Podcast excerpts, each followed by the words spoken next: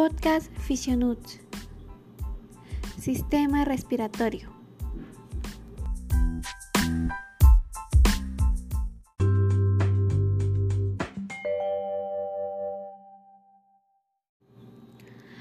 Hola nuevamente, ¿cómo les va? Muy buenos días. Mi nombre es Fanny Barragán. Hoy hablaremos del sistema respiratorio, que está formado por las estructuras que realizan el intercambio de gases entre la atmósfera y la sangre.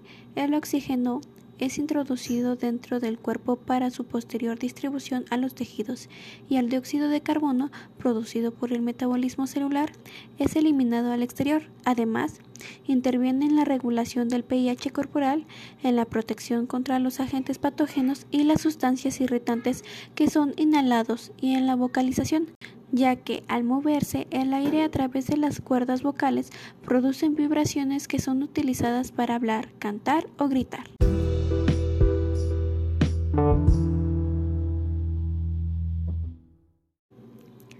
Las células necesitan oxígeno para producir ATP. Estas reacciones producen dióxido de carbono. El sistema cardiovascular y respiratorio contribuyen al aporte de oxígeno y eliminación del dióxido de carbono.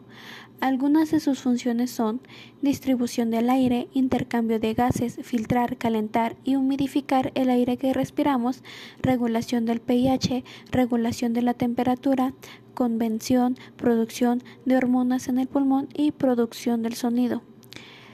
Esta se encuentra dividida en vías respiratorias altas, que son fosas nasales, faringe, laringe, y vías respiratorias bajas, tráquea, bronquios, bronquiolos y alveolos.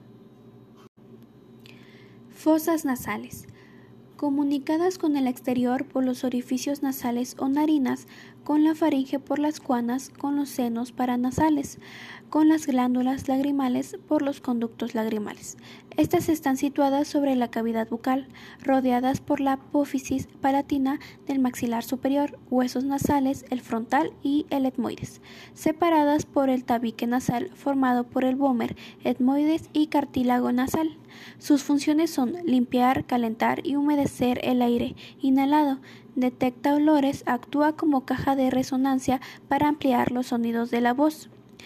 El resfriado común está causado por diversas familias del virus. La mitad de los casos están producidas por rinovirus, menos del 10% por coronavirus y ocasionalmente por virus de la influencia A o B, etc.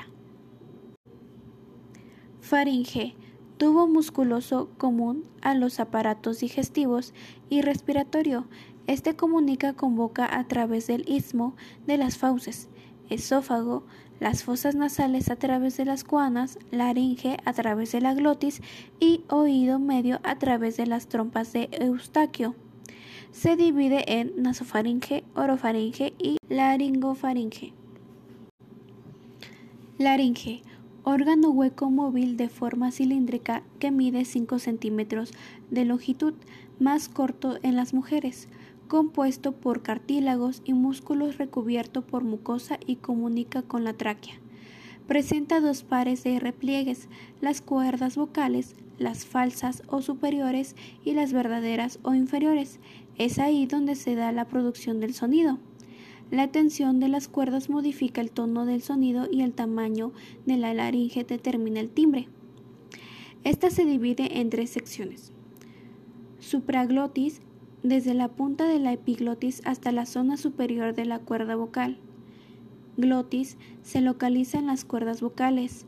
Subglotis por debajo de la glotis, entre las cuerdas vocales y la tráquea. Algunas de sus funciones son de protección, evitando el paso de cualquier otra sustancia y objeto con excepción del aire.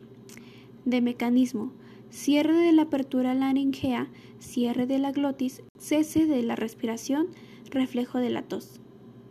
Patologías. Indistinguible del resfrío común. Tos disfonia al inicio del cuadro, palidez peribucal y cianosis entre otros. Tráquea. Órgano compuesto por anillos cartilaginosos de 15 a 20 incompletos por su porción posterior que se continúa por arriba de la laringe y por debajo con los bronquios.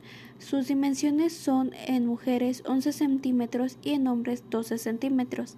El diámetro transversal es de 20 milímetros y el anteoposterior de 10 milímetros localizada en el plano medio de la parte anteoposterior del cuello y en el mediastino superior. Su límite inferior es del borde inferior del cartílago cricoides inferior, bifurcación de la tráquea. Su función es forma parte de las vías áreas inferiores, conduce el aire entre la laringe y los bronquios primarios, interviene en la limpieza del aire al expulsar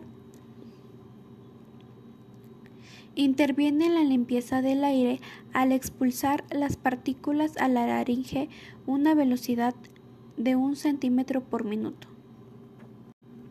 Bronquios. Se denominan bronquios principales a los que se preceden de la división traqueal, lobares a los destinados a cada uno de los lóbulos pulmonares y segmentarios a los que van a los segmentos de los lóbulos.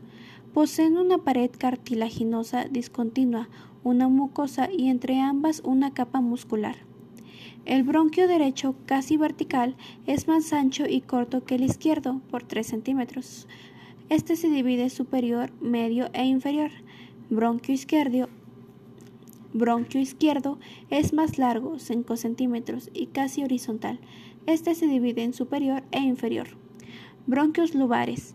Cada bronquio primario se divide en bronquios secundarios o lobares, dos en el pulmón izquierdo que a su vez se dividen en 10 segmentos broncopulmonares y tres en el pulmón derecho que se dividen en 8 segmentos broncopulmonares. Cada bronquio lobar da origen a los bronquios terciarios o segmentos y sus capas son mucosa, muscular, submucosa, capa cartilaginosa y adpetencia y adpendencia. Y, y adventicia. Bronquiolos. Estas son vías aéreas de conducción. Miden un milímetro de diámetro o menos, dando origen a los bronquiolos terminales. En esta no se encuentran placas cartilaginosas ni glándulas en la pared. No hay músculo liso. Luego tenemos a los bronquios terminales.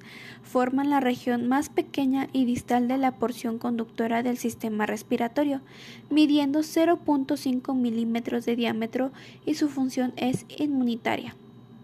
Enfermedades bronquiales. El más destacado es asma.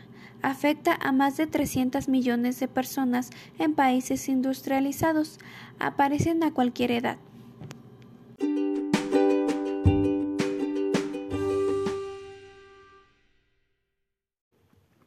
Podemos decir que el sistema respiratorio es importante porque a través de él absorbemos el aire necesario para el funcionamiento de los órganos, lo cual es sumamente importante, ya que el cuerpo sobreviviría apenas unos minutos si no recibiera oxígeno, es decir, su función principal y vital recae en el proceso de respiración de importancia. Eso es todo, compartan y esperen a más podcasts como este.